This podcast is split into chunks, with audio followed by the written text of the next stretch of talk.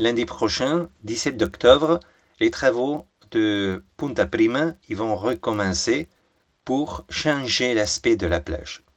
La représentation euh, était initialement prévue pour le début de cette année, mais euh, était euh, euh, toute la saison touristique. Ils ont décidé, les voisins et les commerçants, d'attendre que ça se passe les mois plus forts pour commencer les travaux.